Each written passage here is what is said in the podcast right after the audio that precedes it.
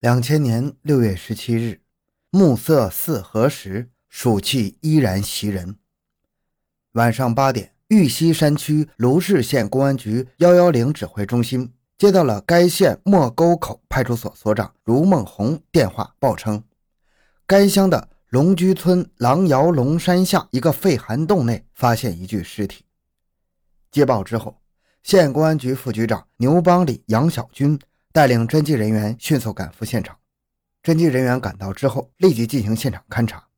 警车开亮灯光，刑警大队副大队长房小印带人手持手电筒涉水进洞，解开编织袋的绑口，发现是一具年轻的女尸，全身裸体，双手被白布条捆于腰部，双腿至膝关节处也用白布条捆绑，年龄在十六岁左右，尸体已经呈现高度腐烂了。由于天色已暗，洞内积水甚深，环境复杂，又地处荒僻野外，牛帮里杨小军副局长决定封锁现场，看守尸体，等到第二天天亮之后对现场进行勘查。欢迎收听由小东播讲的《弑母天理难容》卢氏县六幺七特大杀人碎尸案。回到现场，寻找真相。小东讲故事系列专辑由喜马拉雅独家播出。为了查明洞内是否有其他可疑物品，民警决定抽干洞中的水，进一步勘查。至十九日早上九点，洞内的水减少至可以涉水的时候，法医身穿防水衣，手持电灯，弯着腰，踩着淤泥进入洞内勘查。当进入洞内约十五米的地方。发现有两个白底红花的床单包裹，两个包裹相距一米。侦缉人员打开包裹一看，不禁被眼前的惨景惊呆了。两个床单包着被肢解的尸体两块，一块是腰部至下肢，另一块是头胸部。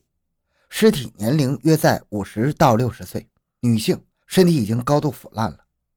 侦缉人员将尸体抬出洞外，对洞内又进行拉网搜索，没有发现其他可疑物品。在同一个洞内发现一老一少两具女尸，而且一具尸体拦腰被劫，这在卢氏山区是极为罕见的。特大案情深深震撼了参战的每一个民警。很快，由三十余名民警组成了专案组。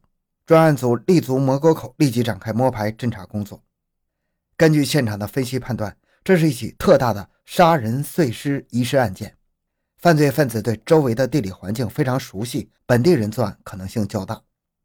两具尸体，一个为少女裸体奸杀的可能性较大，一个为老妇碎尸仇杀可能性较大，而两人抛尸同一个涵洞，极有可能是同一个人干的。专案组经过初步分析，决定首先围绕尸源开展工作。案发之后，警方迅速打印了认尸通报五百余份，发动群众寻找尸源。狼窑龙山涵洞发现两具女尸的恶讯迅速传开了。周围村民陆续到涵洞前翘足观望。突然，拥挤的人群中有个操着山东口音的说：“装装尸体编织袋，呃，这是我家的。”侦查人员急忙循声望去，见一位六十多岁的农民站在涵洞旁边，惊疑地望着两具尸体，与身边的人说着什么。说话的是该县磨沟口乡龙居村二组农民孙生福，当年六十二岁，山东省烟台市人。一九八零年，携妻与一双儿女到卢氏县磨沟口乡龙居村定居。侦查人员让孙福生上前仔细一看，不仅编织袋是他家的，而且包尸块的床单也是他家的。一向沉稳的老孙顿时觉得一种不祥之感，会不会是自己几个月前失踪的老伴呢？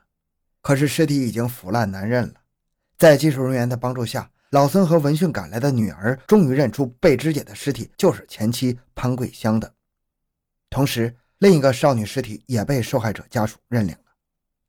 专案组民警立即对受害者家属进行详细询问。年少女子张菊香，十五岁，于去年农历十月初六到潘桂香家找其医治狐臭，因为她没有药不能医治，其子孙涛自称有特效偏方。张住到孙涛家进行治疗后不知去向。张的父母曾找到孙涛，孙称张菊香在他家治病后借他钱去洛阳郑州打工了，问不出其他情况，只好作罢。以后找过几次也没有消息，便以为女儿真的是打工去了。死者潘桂香，五十八岁，是摩沟口乡龙居供销社的退休职工。一九九七年与丈夫孙生福离婚了，独自一个人在龙居街承包了一个小杂货店经营。两千年四月三日，潘桂香神秘失踪。据孙生福回忆，潘桂香失踪之后，他想到儿子孙涛与他妈住得近，经常在一起，估计儿子会知道其母的下落。就专门跑到县城，找到一直在此闲逛的孙涛，追问他妈去哪儿了。孙涛说，他妈走的时候只将钥匙给了自己，不知道他去哪儿了。当时孙生福听别人议论说潘桂香被人绑架了，觉得可能与孙涛有关系，就随即将此事反映给了县公安局刑警大队。刑警大队立即传讯了孙涛。孙涛说，他妈去了郑州，因为潘桂香是生意人，经常走南闯北进货，加上已经与丈夫离婚了。并经常在人前扬言挣下钱后远走他乡，永远也不回来见他们。孙生福就不再追究，但他总觉得此事蹊跷。与此同时，专案组民警分成五个小组，加紧了进行排查工作，把触角伸向了各个角落。六月二十日，侦查员在孙涛的住处发现了一件带血迹的毛衣，还有背心，并立即送往省公安厅检验。而追查两个死者的最后行踪，都集中联系到一个人身上，那就是潘桂香的儿子孙涛，并且侦查人员还在孙涛家里发现带有血迹的衣服。可是，如果单身一人的孙涛奸杀少女张菊香还顺理成章的话，其母被杀肢解，难道也是他干的吗？按照常理，亲生儿子手段如此残忍的杀害母亲，就有一百个理由也不大可能成立的。但是警方的思路是清晰的，仍然分析孙涛有着重大的作案嫌疑。孙涛，男，三十岁，高中文化，曾经当兵三年。一九九三年八月因为奸淫幼女被判刑六年半，一九九七年十二月被释放。一九九八年结婚，两千年二月因为夫妻感情不和而离婚了。离婚当月又因为盗窃两只羊被卢氏县公安局治安拘留十五天。专案组进而了解到。孙涛自幼聪明，上小学时成绩一直很好。后来父母经常为了生活琐事吵嘴打架，多次分开另过。加上潘桂香不善家务，做饭、洗衣、缝缝补补一类活全由丈夫孙生福包揽，孙涛后来就逐渐变得孤僻偏执。上初中、高中成绩就不好了，出了学门不从事生产劳动，在社会上东游西荡。和孙涛同住在一村，自小在一起玩耍长大的郭某反映。孙涛曾让他为其保管五百块钱，后来郭某有事用了三百块，孙涛来取钱的时候见少了三百块，不理郭某钱凑齐立即上还的请求，将沙发、席梦思还有桌子拉到旧货市场给卖了。从这点可以看出，孙涛心胸狭窄，自我保护意识较强，一旦自身的利益受到侵害，他就会表现出强烈的逆反心理，极容易走向极端。综合分析，孙涛的作案嫌疑再次上升。抓捕重大作案嫌疑人孙涛也就成了侦破凶案的关键。可是孙涛早在一个月前就没了踪影，警方根据孙涛有可能落脚的地点，派出了三个追捕小组，一组去孙涛的老家山东烟台，一组去孙涛曾经服役的湖北孝感市，还有一路前往三门峡、洛阳，分头进行抓捕，都没有结果。就在追捕大网全面铺开之后，六月二十一日，专案组获得重要线索。城郊乡建北村青年莫某知道孙涛的下落，经询问，莫叙述了孙涛以学习汽车驾驶技术为名，骗其借钱，随孙到湖北孝感市转了一圈，现在钱已经花完了。他和他的女朋友被困在灵宝，让他回家借钱。专案组连夜直扑灵宝，可是由于已经隔了几天，扑了个空。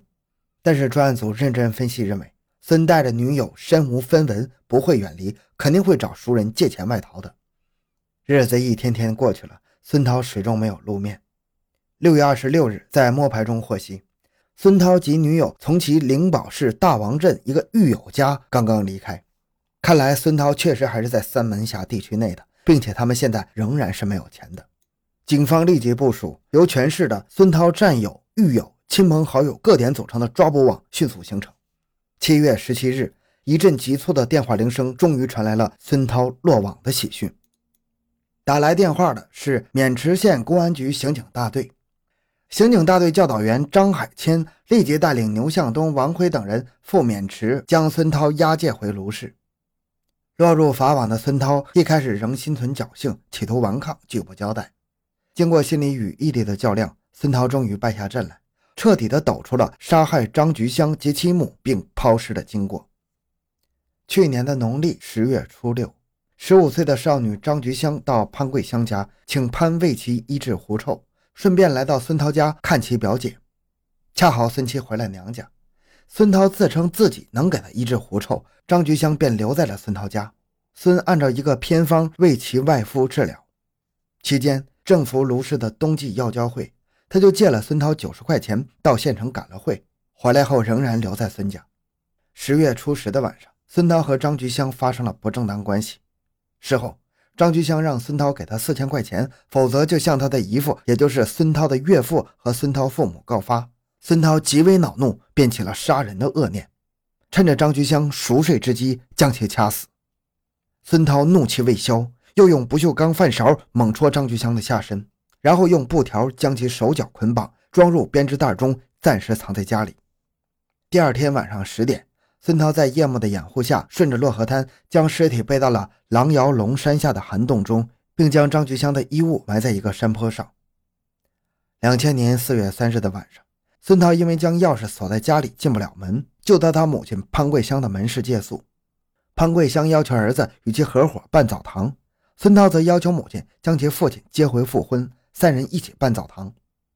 潘桂香一听，大骂儿子叛逆不孝，与其父亲同穿一条裤子，并声称再提其父亲，便与他断绝母子关系。接着，潘桂香又大骂孙涛不该和邻居张某女友董某谈恋爱，闹得满城风雨，自己都没脸见人。并骂董某不是个东西。之后，母子俩都心存怒火，各自睡下。半夜，孙涛起床解手，听见母亲在说梦话，骂他和女友，便怒火中烧。